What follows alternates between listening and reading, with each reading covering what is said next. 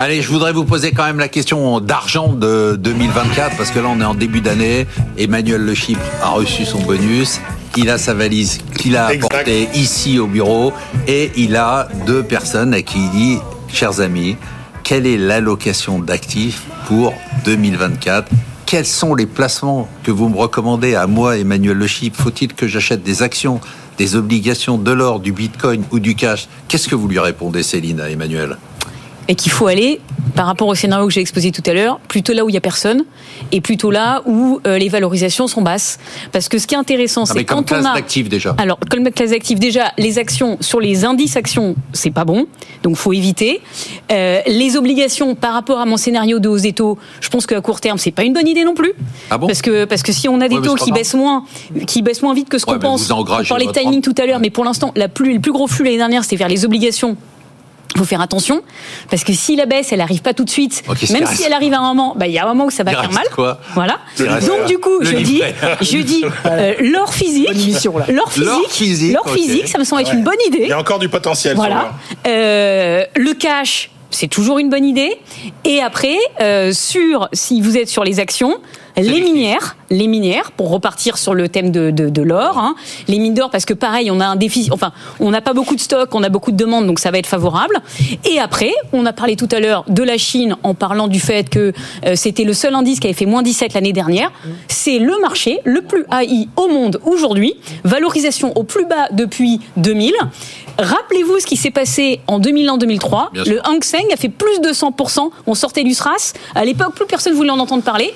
Et pendant ce temps-là, les États-Unis baissaient. Donc c'est possible.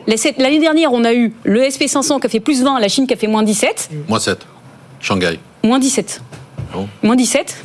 Et donc l'année prochaine, on pourrait peut-être avoir l'inverse, avec le SP500 qui baisse et la Chine qui monte. Moi je fais, donc, moi, je fais tapis sur la Chine. moi je dis qu'il faut regarder parce qu'on avait toute la une des journaux depuis des... sur la Chine. Il faut que vous veniez avec vos liasses de cash, ah un lingot dans la poche, et vous foncez à Macao et vous mettez tout sur la Chine. Je mets tout sur la Chine. Sur quelques sociétés bien sélectionnées, parce qu'effectivement, je sens que, Louis est très.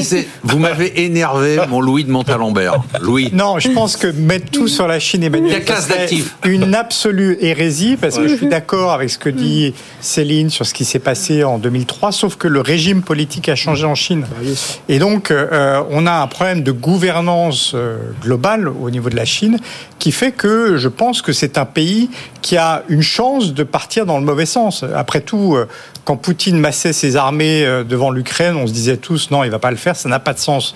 Il se trouve que le système politique chinois, en ce moment, est en train de prendre une série de décisions qui n'ont pas de sens économique. Et donc, on n'a pas moyen véritablement d'anticiper ce qui va se passer en Chine. Donc oui, on peut dire qu'il peut y avoir un rebond technique sur la Chine, c'est tout à fait possible.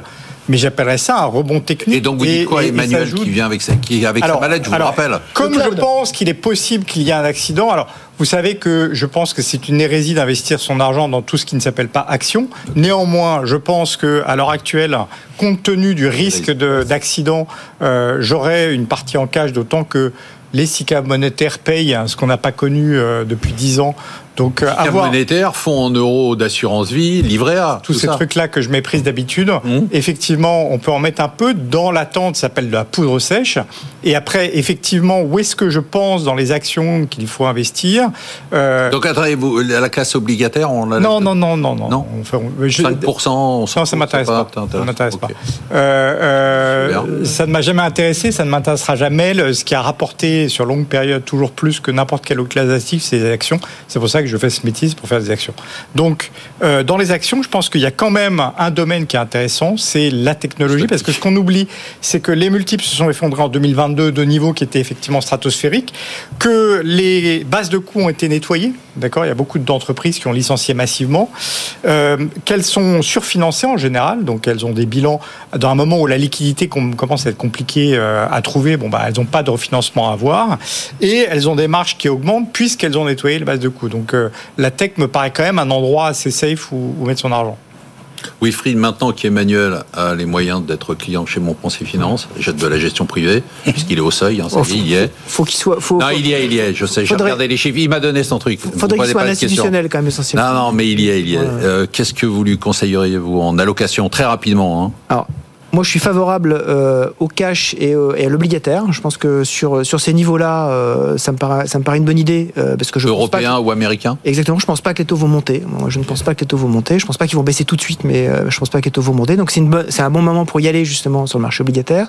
et sur la partie action, il ne faut pas oublier que entre 2022, entre, non, mais entre 2022 et 2023, si, vous, si on prend le Nasdaq, on a perdu 2%. On a perdu 2% entre le 1er janvier 2022 et le 31 euh, décembre 2023. Tellement on avait, euh, on avait une année 2022 euh, compliquée. Et donc en fait, on, a effectivement des opportunités, je pense, à la fois dans le secteur technologique. Je, suis totalement d'accord avec avec Louis. Il y a une véritablement des opportunités qui sont encore très importantes. Et puis aussi dans des, des valeurs qui sont totalement décotées aujourd'hui, des valeurs moyennes européennes qui pourquoi pas, pourrait être la bonne surprise de 2024 parce que justement, euh, ce, sont des, ce sont des valeurs sur lesquelles on a un prix de la croissance qui est quasiment à zéro. C'est les small cap, hein, c'est ça Voilà, c'est les small cap et les mid cap. Le prix de la croissance est quasiment à zéro. Quand on a un prix de la croissance quasiment à zéro en termes de bénéfices, je pense que ça vaut le coup d'y mettre, euh, d'y mettre un petit orteil. enfin, ou un orteil significatif dans le cas, de, dans le cas d'Emmanuel, bien sûr. Avec votre prix Non, non, non, non, moi, honnêtement, j'aime bien parce qu'il c'est rare qu'ils se mouillent tous autant. Ouais, ils sont bien mouillés. Là, eh, je peux vous dire un truc, c'est que je vais, je vais bien garder, je vais tout noter. Ouais, ouais, ouais. Non, non, mais ça c'est bien, ils sont bien mouillés. c'est bien, ouais.